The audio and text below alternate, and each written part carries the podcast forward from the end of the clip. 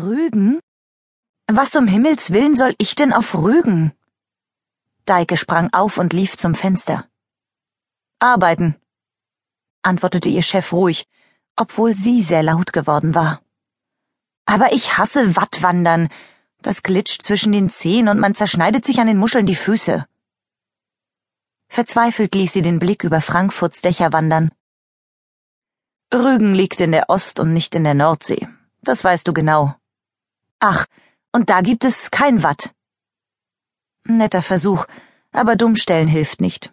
Du bist die Einzige ohne Mann und Kind, du bist ideal für den Job. Das klang endgültig. Außerdem warst du neulich noch ganz begeistert, als ich dir die Redaktionsleitung auf einer der beliebtesten Ferieninseln der Deutschen in Aussicht gestellt habe. Deike seufzte tief. Konnte sie Hartmann wirklich so falsch verstanden haben? Oder war das ein ganz gemeiner Trick? Ich dachte doch, du sprichst von Ibiza oder Gran Canaria oder wenigstens von Mallorca, aber doch nicht von Rügen. Rügen ist absolut trendy. Sie konnte hören, dass er allmählich die Geduld verlor.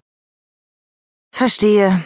Nur weiß das außer uns noch niemand, und ich soll dafür sorgen, dass es sich herumspricht. Zwei Monate lag das Gespräch inzwischen zurück, und Deike erinnerte sich an jedes Wort. Sie hätte sich länger wehren müssen, sie hätte ihm das Gefühl geben sollen, dass sie nur Unheil anrichten würde, wenn sie als Redaktionsleiterin die Vorzüge einer Insel anpreisen musste, die sie in Wirklichkeit nicht leiden konnte. Aber Hartmann wäre nicht Hartmann, wenn er mit sanften Bandagen gekämpft hätte. Eine saftige Gehaltserhöhung, die Aussicht, die Redaktion auf Ibiza übernehmen zu dürfen, wenn sie hier ein Jahr lang durchhielt, schon hatte er sie gehabt. Und nun war sie auf dem Weg nach Rügen. Deike konnte noch immer nicht glauben, dass sie sich das antat. Zwei Jahre hatte sie in Berlin gearbeitet und vier in Frankfurt. Hartmann brachte in allen großen Städten Szenemagazine heraus, in denen die neuesten Restaurants und Clubs vorgestellt wurden. Zu Deikes Job gehört es auch, die Spielpläne der Theater- und Kleinkunstbühnen zu präsentieren, sich die Generalproben neuer Inszenierungen oder auch Kinofilme vorab anzusehen, sowie Ausstellungen der Museen zu besuchen. Kunst, Kultur und Unterhaltung, das war ihre Welt, damit kannte sie sich aus. Die Urlaubszeitschriften, die Hartmann ebenfalls herausgab, waren ähnlich aufgebaut, nur gab es auf den meisten Ferieninseln natürlich mehr über Musikclubs und Bars zu berichten, als über Kunstausstellungen. Das war Daike nur recht. Sie hätte es auch völlig in Ordnung gefunden, die typischen Sehenswürdigkeiten kennenzulernen. Wenn es sich denn um riesige Badelandschaften mit extra langen Wasserrutschen oder spanische Folkloretempel gehandelt hätte.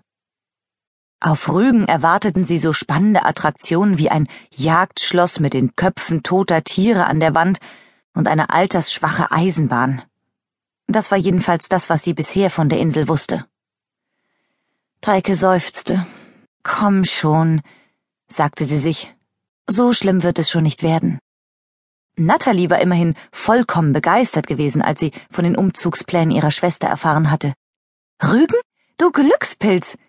hatte sie ins Telefon gequiekt. Binz ist im Moment total angesagt. Da soll man unheimlich gut shoppen können. Und in Selin steht diese süße Seebrücke. Da wollte ich schon immer mal hin. Nati war zwei Jahre älter als Deike und ihr großes Vorbild.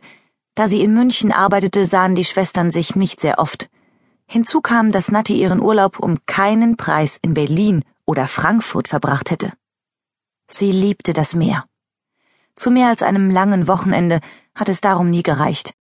Und wenn Deike für eine Woche zu ihrer Schwester nach München gefahren war, dann hatte die immer arbeiten müssen und sie hatten auch nur die Abende für sich. Das würde jetzt anders werden. Bestimmt würde Natti ihre gesamten Ferien bei Deike verbringen. Dank Rügen.